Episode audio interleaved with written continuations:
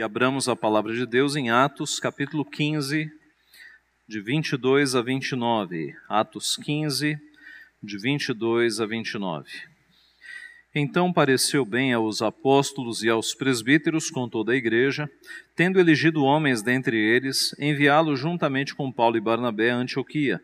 Foram Judas, chamado Barsabás, e Silas, homens notáveis entre os irmãos, escrevendo por mão deles os irmãos, tanto os apóstolos como os presbíteros, aos irmãos de entre os gentios, em Antioquia, Síria e Cilícia, saudações.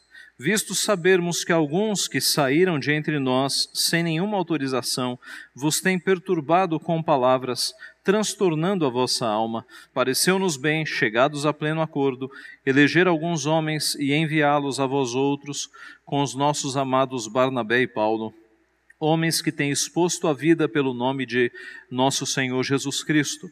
Enviamos, portanto, Judas e Silas, os quais pessoalmente vos dirão também estas coisas, pois pareceu bem ao Espírito Santo e a nós não vos impor maior encargo além destas coisas essenciais que vos abstenhais das coisas sacrificadas a ídolos, bem como do sangue, da carne de animais sufocados e das relações sexuais ilícitas. Destas coisas fareis bem se vos guardardes saúde. Vamos orar mais uma vez?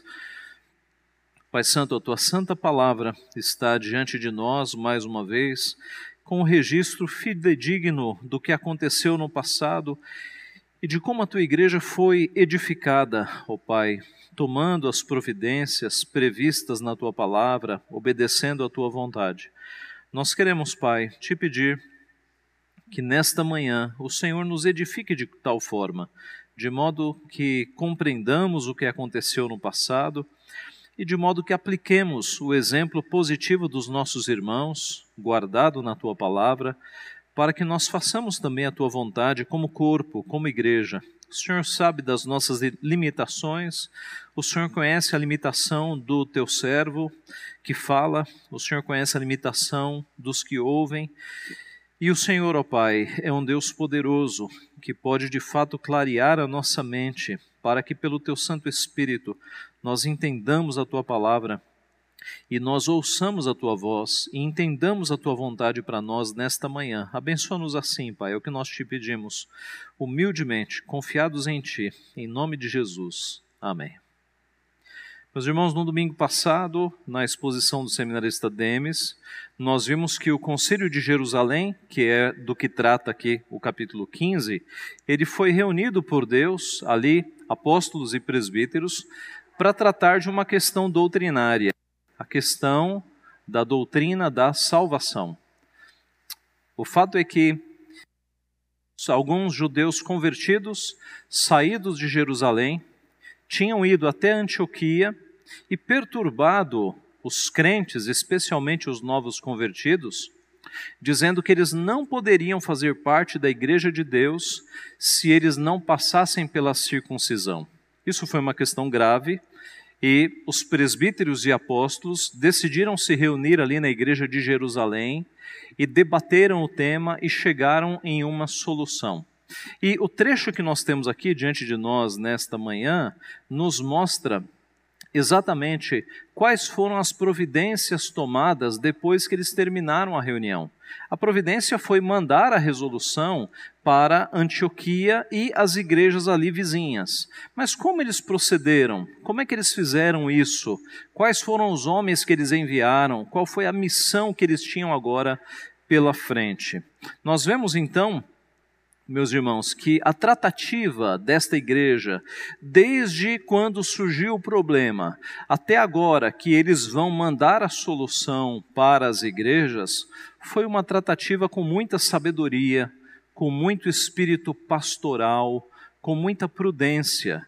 E a partir deste procedimento da Igreja de Jerusalém, nós podemos é, revelar aqui, ou nós podemos perceber aqui, pelo menos três características muito importantes de como a igreja de Jerusalém tratou deste problema, características estas que nós podemos aplicar para a igreja dos dias de hoje. A primeira característica, então, que aquela igreja revela é que era uma igreja com liderança. Aquela era uma igreja com liderança. Observe os primeiros versos, os versos, o verso 22. Então pareceu bem aos apóstolos e aos presbíteros. Essa era a liderança da igreja, os apóstolos e os presbíteros. Estes eram os oficiais da igreja. O que é ofício? Ofício é um trabalho. E a ideia é que Deus, é que Cristo governa a sua igreja. O cabeça da igreja é Jesus Cristo, não é o Papa. O Papa é um homem pecador, é mais do que isso, é um usurpador, é um anticristo. Jesus é o único cabeça da igreja e Jesus governa a sua igreja delegando poderes, aquilo que a Bíblia chama de oficiais. São os oficiais, aqueles que têm ofício que governam a sua igreja. No Antigo Testamento, três eram os ofícios: profeta, sacerdote e rei. Se você der uma pensada e lembrar-se do Antigo Testamento sobre esse prisma, você vai encontrar ali os trabalhadores de Deus, os oficiais de Deus, sendo divididos nesta categoria: profeta, sacerdote e rei. No Novo Testamento, nós temos cinco ofícios. Três ofícios são temporários ou extraordinários, e dois ofícios são permanentes. Os três ofícios que são temporários são profetas na ordem: apóstolos, evangelistas e profetas. Apóstolos, evangelistas e profetas. Estes três ofícios foram temporários. Por quê? Eles duraram apenas no período em que os apóstolos estavam vivos. E os dois ofícios permanentes são presbíteros e diáconos. Presbíteros e diáconos. Mas como é que nós sabemos que uns são temporários e os outros são permanentes? Porque nós temos na, no próprio uh, Novo Testamento listas de qualificações apenas para dois destes ofícios. A ideia é que os escritores bíblicos nos deixaram listas para que nós elegêssemos a partir dali presbíteros e diáconos. Mas nós não temos uma lista para eleger apóstolos, nem para eleger profetas e nem para eleger evangelistas, tá? Nós temos listas de qualificações para aqueles que serão eleitos presbíteros e diáconos. Por quê? Porque estes são os ofícios que perdurarão e de fato perduraram e valem até os nossos dias. De forma que hoje nós não temos mais apóstolos, não temos mais profetas e nem evangelistas. Evangelista no sentido apostólico. O evangelista era um auxiliar de apóstolo que fazia milagres, que tinha dons extraordinários não tem a ver com os evangelistas de hoje. Então, estes três ofícios ficaram lá no período apostólico: os profetas, os apóstolos e os evangelistas. Mas Cristo ordenou a sua igreja, e os apóstolos refletiram isso, de que a partir dali características deveriam acompanhar aqueles que seriam eleitos presbíteros e diáconos, e isso perdura até os nossos dias.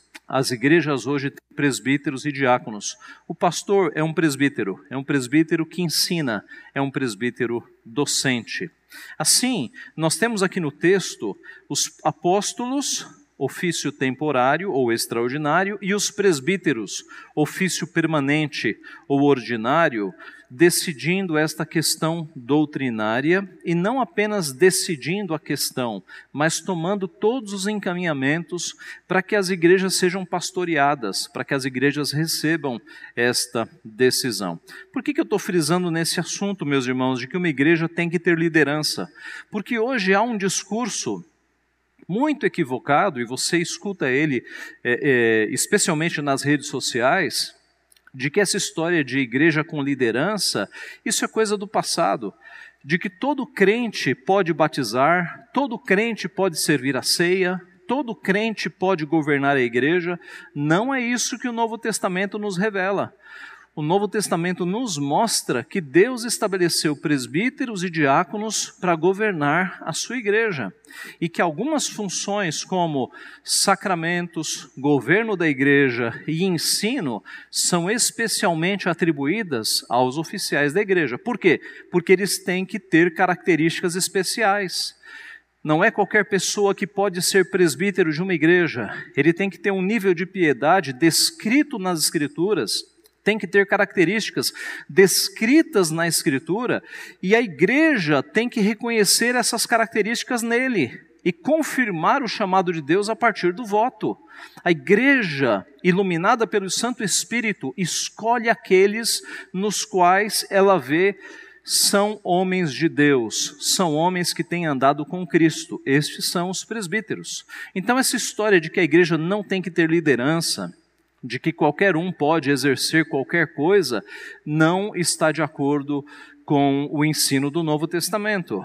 O argumento que alguns dão é o sacerdócio universal dos crentes. Ah, pastor, todos hoje somos sacerdotes. Sim, o sacerdócio universal dos crentes é a doutrina que nos ensina que nós não precisamos mais de homens intermediários para nos chegar, nos achegarmos a Deus. No Antigo Testamento, você, para se você, para você achegar-se a Deus, você precisava de um sacerdote, alguém que recebia a tua oferta e a encaminhava a Deus. Estes eram os sacerdotes.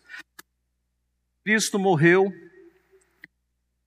o do templo, o véu do templo foi rasgado de cima a baixo e aquela divisão que havia, né, o Santo dos Santos, que fazia essa divisão entre Deus e homens, deixou de existir. E de forma que, de fato, hoje todos nós somos sacerdotes. O único intermediário que há entre nós e Deus Pai é Jesus Cristo, o nosso mediador. É por isso que nas orações nós terminamos a oração dizendo, em nome de Jesus. Porque tudo que nós oramos tem que estar de acordo com a vontade de Jesus. E Jesus é o nosso intermediário, Jesus é o nosso mediador. Eu não preciso mais de um padre para ouvir os meus pecados e rogar por mim. Eu preciso de Cristo, porque Cristo morreu na cruz para levar os meus pecados. Nesse sentido, há o sacerdócio universal dos crentes. Mas o sacerdócio universal dos crentes não tem a ver com ofícios.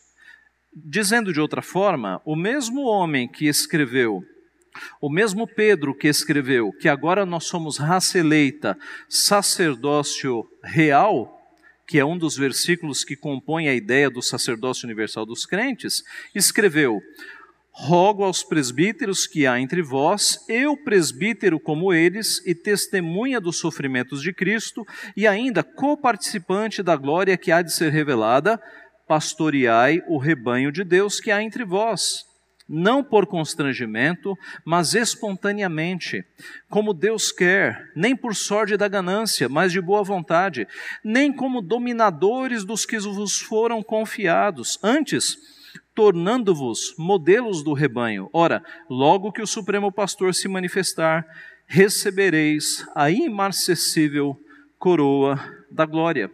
Os irmãos estão percebendo? O mesmo Pedro que escreveu que nós somos sacerdócio real, ele escreveu: Eu, presbítero, estou dizendo para vocês, presbíteros, pastoreiem o rebanho de Deus. O mesmo João que escreveu no Apocalipse que Deus nos constituiu reino, sacerdotes para o seu Deus e Pai, Apocalipse 1:6, ele se identificou como presbítero na segunda epístola que ele escreveu, em 2 João, versículo 1, e em 3 João, versículo 1.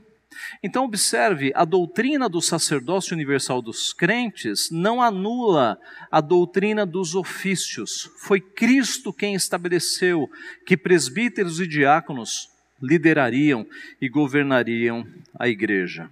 Então, esta é uma igreja com liderança, uma liderança estipulada por Cristo, aprovada por Deus Pai.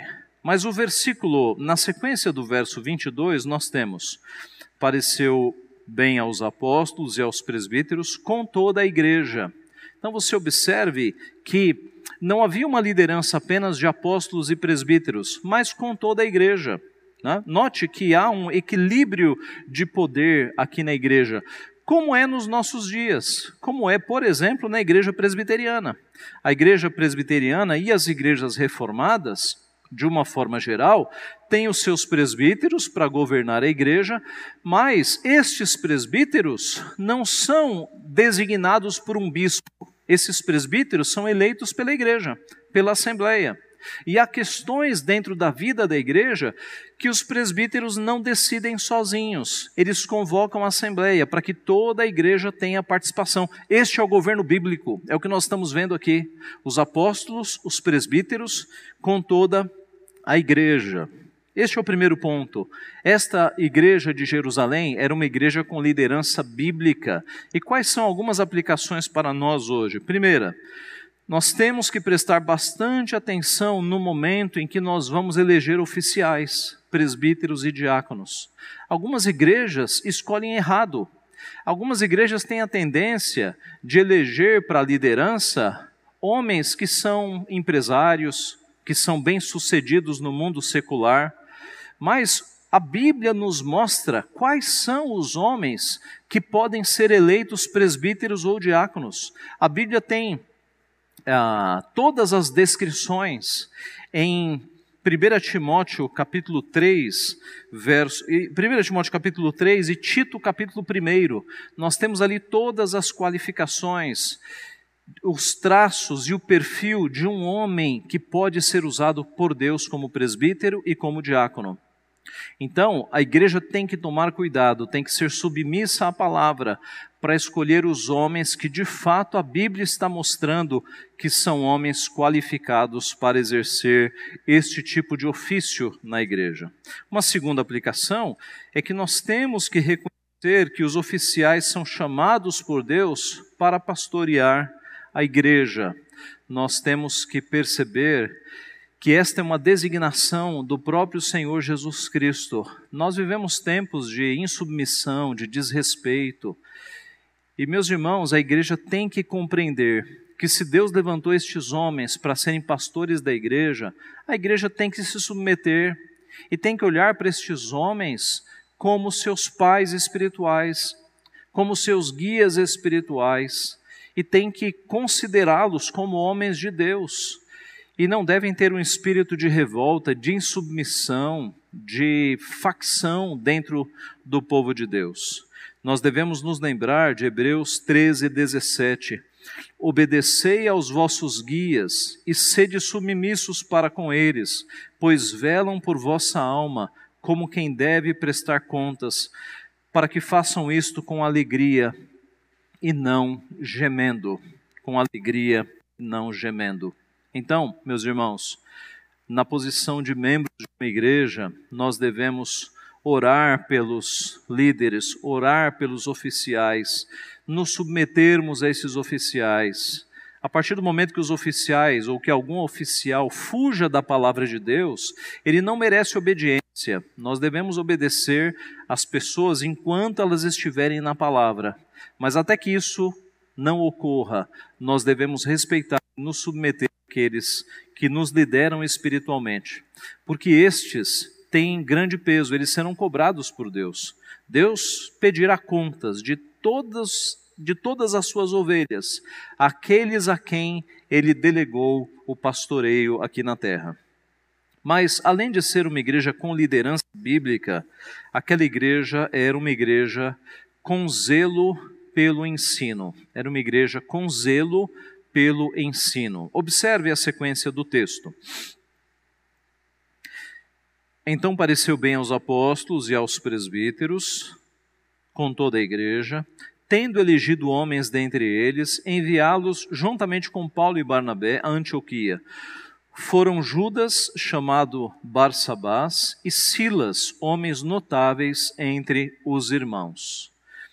Ah, Judas Barsabás que aparece aqui era um homem notável, era um homem reconhecido como homem de Deus dentro da igreja, a igreja ouvia como um homem fiel a Deus e era um profeta. Lembra-se do ofício de profeta no Novo Testamento?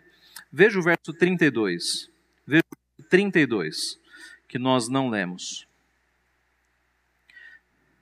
Judas e Silas, que eram também profetas, consolaram os irmãos com muitos conselhos e os fortaleceram. Então, tanto Judas quanto Silas eram profetas do Novo Testamento. Isso ficará mais claro daqui a pouco. Silas é uma forma abreviada de Silvano. Então, quando aparece Silvano no Novo Testamento, é a mesma pessoa, tá? Silas é uma abreviação. Ele também era um homem notável, reconhecido como homem de Deus, também era profeta, como nós falamos. Ele era cidadão romano, como nos mostra o capítulo 16, verso 37. Ele era um pregador, né? ele é listado entre os pregadores do Novo Testamento, lá em 2 Coríntios 1, 19. E ele era escritor, porque ele auxiliou Pedro na composição da primeira epístola de Pedro. Isso está lá em 1 Pedro 5, 12. Silas, além disso tudo, ele acompanhou Paulo na sua segunda viagem missionária. Então, observe, tanto Judas Barsabás, que não tem nada a ver com Judas Iscariotes, você se lembra que nesse momento nem vivo ele está mais, não é? Judas Barsabás e Silas ou Silvano eram homens que estavam trabalhando ali com toda a dedicação dentro da igreja primitiva. E o que nós temos aqui, meus irmãos? Estes homens, Judas e Silas, foram, é, foram eleitos pela Assembleia, foram escolhidos pela Assembleia, Assembleia para acompanhar Paulo e Barnabé para irem até Antioquia levar esta mensagem. Eu não sei se você reparou, mas a mensagem que está registrada aqui é curtíssima, é bastante curta. Né? A mensagem qual é? Veja aí no verso de número.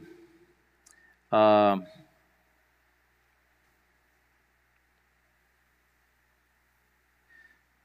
Vinte e nove. Na verdade, não, a carta começa aqui no 23 escrevendo por mãos deles dois pontos. Aí aqui começa a carta. Os irmãos, tanto os apóstolos, tal, verso 24, verso 25 e vai até o 29. Era uma mensagem curta. Por que que estes quatro homens foram enviados para levar esta mensagem? Não era uma questão só de correio, né, de levar a mensagem. Porque um homem poderia levar esta carta. A questão é que os apóstolos e os presbíteros entenderam que era uma resolução curta que deveria ser explicada, que deveria ser ensinada, que se surgissem perguntas, estes quatro homens estariam ali para responder as perguntas. Os irmãos estão percebendo o cuidado pastoral? Eles podiam pegar essa mensagem, essa resolução e dizer: cumpra-se, alguém leve lá e mande eles cumprirem. Não foi assim. Eles escolheram quatro homens piedosos, aliás, dois eram profetas, e o profeta no Novo Testamento é aquele que ensina, aquele que tem o dom do ensino e do consolo e da exortação. Eles escolheram quatro homens para levar aquela resolução e explicar aquela resolução e falar de como foi o debate e qual era o espírito que estava por trás da letra. Zelo e cuidado pastoral, zelo pelo ensino. O ensino, meus irmãos, não é uma coisa que você diz, olha, igreja, obedeça, cumpra-se isso daqui. Não, tem que ser falado com carinho, com prudência, resolvidas e explicadas as dúvidas. Foi isso que aconteceu. Judas e Silas eram profetas e no Novo Testamento o profeta ele tinha o objetivo de explicar a palavra. Na nossa cabeça, profeta já nos remete a alguém que está adivinhando o futuro. Não, não. Já no Antigo Testamento não era assim. Muitos profetas do Antigo Testamento tiveram visões, mas muitos deles, eles eram profetas porque eles falavam da palavra de Deus e da boca de Deus, não fizeram predições. No Novo Testamento, mais ainda, você tem os profetas como aqueles que edificam, consolam, exortam. Veja 1 Coríntios, abra a tua Bíblia, em 1 Coríntios 14, 3. Para você ver o que, que o profeta fazia no Novo Testamento. 1 Coríntios 14, 3.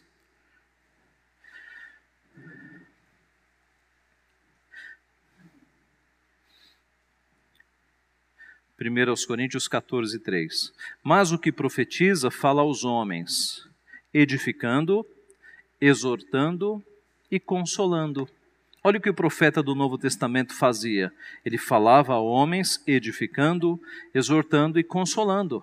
Então, por isso que dois profetas foram escolhidos dentre a igreja, para, junto com Paulo e Barnabé, irem até Antioquia, levar a resolução e ensinar o povo, e dar as razões, e explicar o que tinha acontecido, e pastorear ali o povo. A tarefa desses homens era criar uma harmonia entre os crentes judeus e os gentios. Você se lembra que tudo começou com essa desarmonia, com essa divisão? Os judeus que estavam ali não eram inimigos do evangelho, os judeus que estavam ali eram novos convertidos. Dentro da igreja havia um racha. Os judeus que achavam que tinha que ter circuncisão e os gentios que não foram ensinados desta forma. Então a missão desses quatro homens agora é chegar em Antioquia e resolver o conflito. Qual seria a reação dos judeus que estavam em Antioquia recebendo uma simples resolução dizendo vocês estão errados? Tudo tinha que ser, meus irmãos, pastoreado. Era uma questão de busca da unidade. Essa questão tinha que ser resolvida ali e por isso quatro homens foram enviados para explicar para é, fazer com que a igreja não ficasse dividida, mas para que judeus e gentios conseguissem conviver juntos na mesma fé. É por isso que eles foram designados para lá. Da mesma forma que esta igreja de Jerusalém, meus irmãos, nós devemos ser uma igreja preocupada com o ensino fiel da palavra. Eles se preocuparam com o ensino eles não mandaram a resolução pelo correio com o recado de cumpra-se. Eles se preocuparam em ensinar. Eles se preocuparam em ir até lá e ensinar exatamente como eles deveriam fazer e como eles deveriam seguir. Nós devemos nos preocupar também com o ensino fiel da palavra. Como crentes individuais, pedras deste grande edifício que é a Igreja de Cristo, nós temos que nos preocupar em conhecer a palavra nós conhecemos tantas coisas, não é? Você que faz um curso aí de segundo grau ou fez um curso universitário, talvez tenha feito um mestrado, você apreendeu tanto conteúdo, você sabe tanta coisa de algumas áreas. E quanto à Bíblia, você sabe da mesma forma? Antes de termos uma profissão, nós somos discípulos de Cristo. Então nós temos que conhecer, meus irmãos, a revelação de Deus. Nós somos discípulos de Cristo. Como é que nós vamos obedecer a Deus? Como é que nós vamos obedecer a Cristo se nós não tivermos a palavra de Deus transbordando do nosso coração? Então, nós temos que nos preocupar com o ensino, nós temos que conhecer a palavra de Deus para a nossa vida e para nós passarmos para as próximas gerações. E como igreja estabelecida, corpo dos fiéis, a igreja tem que se preocupar com o ensino fiel da palavra. É importante, meus irmãos, uma igreja cuja ênfase está na ação social e deixa a palavra de lado está errada. Uma igreja que só vive falando de exorcismo e não ensina a palavra está errada. Uma igreja que vive cantando, né? culto de uma hora cantando e dez minutos de pregação, está errada. A igreja tem que se preocupar em mostrar, em ensinar a palavra de Deus, porque é a palavra de Deus que liberta, é a palavra de Deus que nos enche da vontade do Pai, que nos mostra como nós devemos agir quando nós saímos destes portões para fora. Então, além de ser uma igreja com liderança bíblica, era uma igreja com zelo pelo ensino, um ensino cuidadoso. Vamos mandar quatro homens para ensinar aquele povo qual é o espírito desta lei que nós acabamos de estabelecer aqui. E por fim, Além de ser uma igreja com liderança bíblica e com zelo pelo ensino, era uma igreja preocupada com a unidade. Uma igreja preocupada com a unidade. O verso 23 diz: Escrevendo por mãos deles, os irmãos, tanto os apóstolos como os presbíteros, aos irmãos que de entre os gentios em Antioquia, Síria e Cilícia, saudações. Era uma carta endereçada à igreja de Antioquia. Antioquia era a capital da Síria e da parte leste da Cilícia.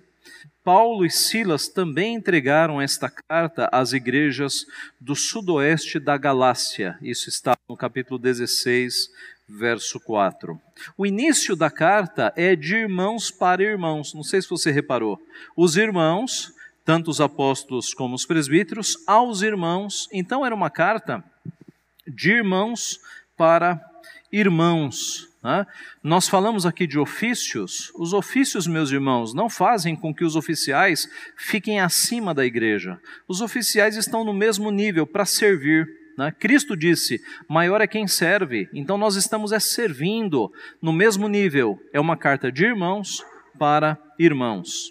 E eles continuam: visto sabermos que alguns saíram de entre nós, lá de Jerusalém, sem nenhuma autorização, vos têm perturbado com palavras. O que, que aconteceu aqui? Novos convertidos saíram de Jerusalém e foram até Antioquia para colocar ah, problemas na cabeça dos crentes de Antioquia, dizendo: vocês têm que se circuncidar, senão vocês não são crentes verdadeiros. Então, estes homens desautorizados tinham feito isso, sem contar com a aprovação dos apóstolos e dos presbíteros. Diz o texto que eles causaram transtorno, eles perturbaram o povo com palavras e transtornaram a alma deles. Qual era a perturbação e o transtorno?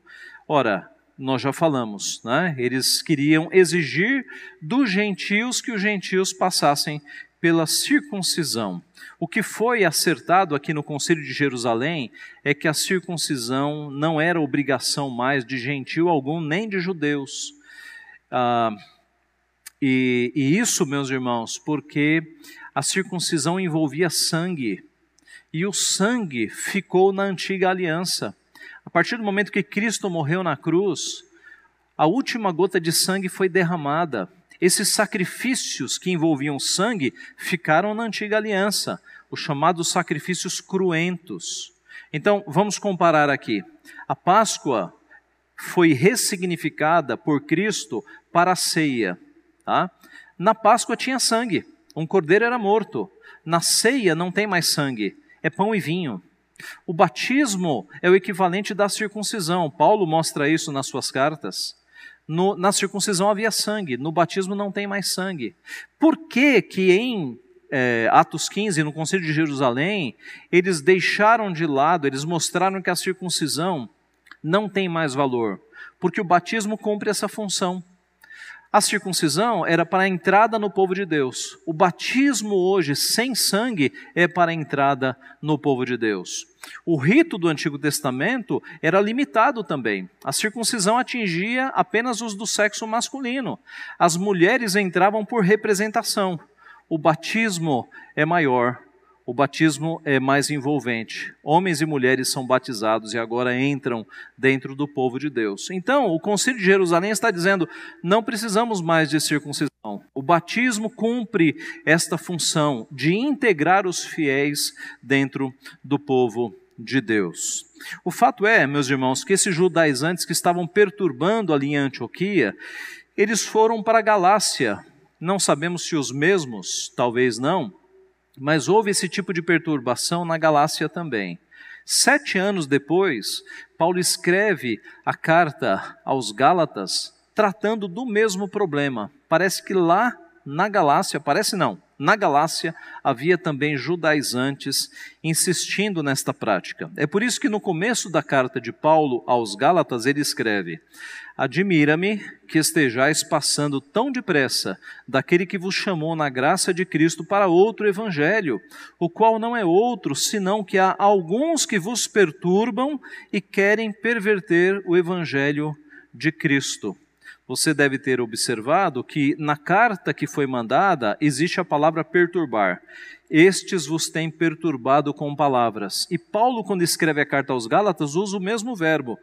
Estes estão perturbando, né? Alguns entre vós que vos perturbam e querem perverter o evangelho de Cristo. Ah, o verso 25 nos diz: Pareceu-nos bem chegados a pleno acordo, eleger alguns homens e enviá-los a vós outros com os nossos amados Paulo e Barnabé, homens que têm exposto a vida pelo nome de nosso Senhor Jesus Cristo. Enviamos, portanto, Judas e Silas, os quais pessoalmente vos dirão também estas coisas. Parece que Paulo e Barnabé não eram tão conhecidos de Antioquia, eles precisam de uma apresentação, homens que têm exposto a sua vida pelo nome de nosso Senhor Jesus Cristo. Judas e Silas estariam juntos explicando a resolução aos crentes de Antioquia. Pois pareceu bem ao Espírito Santo e a nós não vos impor maior encargo além destas coisas essenciais. Em outras palavras, pareceu bem a nós, iluminados pelo Espírito Santo, que vocês não precisam de circuncisão. A resolução vai tratar de quatro coisas e a circuncisão não é citada. Então, em outras palavras, nós resolvemos que a circuncisão não é necessária e nós pedimos que vocês tomem quatro cuidados nesta convivência entre judeus e gentios. Meus irmãos, os judeus eram muito diferentes dos gentios. Os judeus não comiam carne, não comiam um monte de tipo de carne. Os judeus não comiam carne com sangue. O sangue tinha que ficar escorrendo. Se você matasse uma galinha, não podia ser destroncada. Você tinha que cortar o pescoço e deixar a galinha ali sangrando até que todo o sangue saísse da galinha. Estão percebendo? Os judeus tinham alguns hábitos que vieram do Pentateuco, mas que em Cristo eles morreram. Quando você lê o Pentateuco, você tem diversas leis dietéticas, leis de alimentação. Não pode comer carne de porco, não pode comer carne de rã, por exemplo, como alguns comem. Um monte de tipos de carne eram proibidos. Uh, não podia comer carne mal passada, carne com sangue. Havia uma série de regras alimentícias e dietéticas que não poderiam ser quebradas de forma alguma. Isso em Cristo acaba. Acaba quando? Você se lembra quando Pedro estava para ir na casa de Cornélio e Deus mandou uma visão? E na visão, um lençol cheio de animais que um judeu nunca tinha comido na vida? E aí Pedro falou: Eu não posso comer esses animais. E Deus falou: Não considere impuro aquilo que Deus criou. Cai as leis dietéticas, meus irmãos, no Novo Testamento. Hoje você pode comer carne de porco, de porco, você pode comer carne mal passada. Essas questões dietéticas ficaram no passado. Por quê? Levítico capítulo 17. Deus estabeleceu que, como o sangue era o objeto da expiação dos pecados, o povo não poderia comer sangue. Seria um desrespeito, uma profanação para com o elemento que era justamente o elemento purificador de pecados era um respeito para com o sacrifício. Se tornaria muito banal se oferecesse um sacrifício baseado em sangue, porque sem derramamento de sangue não há remissão de pecados, e chegasse na minha casa e comesse um pedaço de carne cheio de sangue. Deus separou as coisas totalmente. E a partir do momento que o sistema sacrificial caiu, porque Cristo foi o Cordeiro de Deus que tirou o pecado do mundo, e agora nós não precisamos mais de sacrifícios, caíram também as regras alimentares. Tá? Essa é a ideia. Mas em Antioquia, em várias igrejas, você tinha gentios e judeus convivendo juntos. E esses judeus que foram ensinados a vida inteira a não comer sangue, agora eles iam ter dificuldades em sentar na mesma mesa de um gentio e ver o gentio lá comendo uma carne com sangue. Então, o Conselho de Jerusalém foi para criar leis pacificadoras, leis de convivência, para que estes irmãos se sentassem na mesma mesa sem dificuldades e sem problemas. São quatro leis. Três delas têm a ver com comida e uma delas não tem a ver com comida. Essas três que têm a ver com comida são leis pacificadoras que duraram enquanto judeus e gentios estavam sentados numa mesma igreja, numa mesma mesa. Na medida em que as igrejas gentílicas, as igrejas dos do gentios, começaram a ter uma predominância de gentios e os judeus começaram a sair, porque era uma questão circunstancial, né? Judeus nas igrejas de gentios, na, igreja em que, na medida em que as igrejas se tornaram só de gentios, essas leis pacificadoras perderam o efeito. É por isso que nós não as seguimos hoje. Eram leis circunstanciais, apenas para que judeus e gentios convivessem pacificamente. Mas uma dessas leis, que aqui diz respeito à imoralidade sexual, ela é reafirmada em todo o Novo Testamento. Não apenas no Novo Testamento, mas retroage para o Antigo Testamento. Não é uma lei cerimonial, é uma lei moral, é uma lei que vale para sempre. Então, essa decisão é tomada e é enviada lá para eles. E são os quatro pontos, e nós vamos concluir por aqui. Está no versículo 29. Primeiro, estes, estas igrejas formadas por gentios e judeus, os gentios especialmente deveriam se abster de coisas sacrificadas a ídolos, coisas sacrificadas a ídolos. O que era isso, meus irmãos? Nas cidades dos gentios, em que havia muito paganismo, em que havia é, sacrifícios de animais para divindades, para deuses imaginários, a carne desses animais que sobrava ia para o mercado e era comercializada. De forma que, se você vivesse numa cidade assim, a carne que você comprava no açougue, você tinha certeza que ela tinha feito parte de um ritual pagão. Então, aqui em, em Atos 15, os apóstolos estão dizendo: gentios, não comam essas carnes que foram sacrificadas a ídolos. Na convivência com os judeus, se abstenham dessas carnes, comam outra coisa, porque nem toda carne passava por esse processo.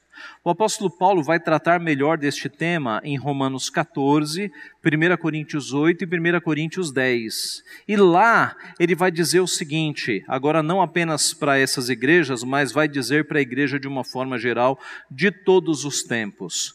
Ele vai estabelecer a regra, ele vai dizer o seguinte: é certo que não existem outros deuses, só existe um Deus, e tudo que é recebido com ação de graças pode ser aceito então, crentes, e agora vale para nós, se comer carne escandaliza o teu irmão, você não vai comer carne, mas você pode comer carne. É a lei do amor. Se eu vou comer algo e o meu irmão vai se escandalizar, eu não como aquilo por respeito à consciência mais fraca. Eu como em casa. Isso se aplica a uma série de outras coisas, inclusive a alguns tipos de bebida. Né? Se eu sou livre para comer tudo o que se oferece e, e para beber dependendo da bebida, né? Qualquer hora a gente especifica mais. Mas o ponto é o seguinte: essa minha liberdade não pode servir de tropeço ao meu irmão. Se o meu irmão se escandaliza em que eu coma ou que eu beba alguma coisa, por amor à consciência dele, eu não devo beber. Este é o ponto que Paulo vai estabelecer mais à frente. Agora, aqui, voltando no passado, 1 Coríntios Atos capítulo 15, o estabelecido é que na convivência, na mesma mesa com judeus, eles não devem comer esse tipo de carne. Segundo, eles devem se abster de comida com sangue, nós já falamos sobre isso. O judeu não comia comida com sangue de jeito nenhum. Então, os gentios, por amor à consciência dos judeus, quando eles comessem junto, eles não deveriam comer sangue por amor à consciência dos judeus. Terceiro, eles devem se abster da carne de animais sufocados ou estrangulados. Levítico 17 de novo. Eu não poderia comer, eu não poderia assar um animal com sangue dentro. Eu precisaria cortar e tirar todo o sangue. Então, aqui na convivência entre judeus e gentios, o Conselho de Jerusalém está dizendo: entendam os judeus nisso. Não comam essas coisas na frente deles. E por fim, o quarto, eles deveriam se abster de toda imoralidade sexual. Isso aqui é muito claro para nós, não é? Mas o ponto é o seguinte: naquelas cidades de gentios, em muitas cidades a poligamia era permitida. Era uma questão cultural. O homem tinha duas, três, quatro esposas. E na medida em que o evangelho chega nessas cidades, começa a transformar os comportamentos. E o Conselho de Jerusalém está dizendo para os crentes dessas cidades: vocês cuidem dos seus relacionamentos. Não pode poligamia, tem que ser uma mulher só. Então vocês tratem disso. Meus irmãos, a coisa não é, muito, não é tão simples. Não adianta você chegar numa cultura em que há poligamia e apenas falar o seguinte: olha, você só pode ter uma esposa. E aí o indivíduo vai lá e mata as outras três, né, para ficar só com uma. Está vendo como a coisa não pode ser simplificada assim? Então, havia que se ter esse cuidado. É por isso que nas cartas, Paulo diz que para ser oficial da igreja é preciso ser marido de uma só esposa. Por que, que ele está dizendo isso? Porque havia crentes que haviam se convertido e não haviam matado as outras três. Eles continuavam lá com as suas três, quatro esposas. Era um processo de santificação, meus irmãos. Mas para ser oficial, tem que dar exemplo, tem que ser marido de uma só mulher. É por isso que tem essa observação lá nos, nas qualificações para ser presbítero. E aqueles estão lidando com isso. Gentios, agora que vocês vão sentar e conviver com judeus, arrumem a vida de vocês. São relações sexuais ordenadas pela palavra, monogamia, apenas uma esposa. Concluindo, meus irmãos, ah, nós já vimos que essas quatro estipulações, elas foram, três delas foram muito específicas para aquele período, não valem para nós hoje. A quarta vale, sempre valeu, porque foi estabelecida lá no Gênesis. Mas assim como a igreja de Jerusalém, nós devemos buscar esta unidade. Nós devemos nos preocupar para que pontos secundários não dividam a igreja. Hoje está cheio de igrejas se dividindo por aí, porque metade da igreja gosta da mesa de madeira e a outra metade não gosta. Então vamos criar uma igreja da mesa de pedra. A igreja presbiteriana, mesa de pedra. Quer dizer, as igrejas se dividem por questões tão banais, questões tão secundárias. Nós, meus irmãos, somos de culturas diferentes. Muitos de nós vieram de igrejas diferentes. Alguns vieram do pentecostalismo, outros vieram do neopentecostalismo, outros vieram do romanismo, do espiritismo. Há muitas concepções diferentes, mas o que nos une é a palavra. Este é, esta é a nossa norma. A nossa mente tem que estar baseada aqui. Mas é certo que mesmo tendo uma palavra, nós podemos ter algumas pequenas diferenças quanto a costumes, quanto a festas. Nós podemos ter as nossas diferenças, mas essas diferenças não podem atentar contra a unidade da igreja. Nós não podemos viver de forma dividida, nós somos irmãos, porque aquilo que é essencial é que Cristo morreu na cruz para nos salvar. E nós, a partir do momento que passamos pelo batismo, nós fazemos parte de um mesmo corpo.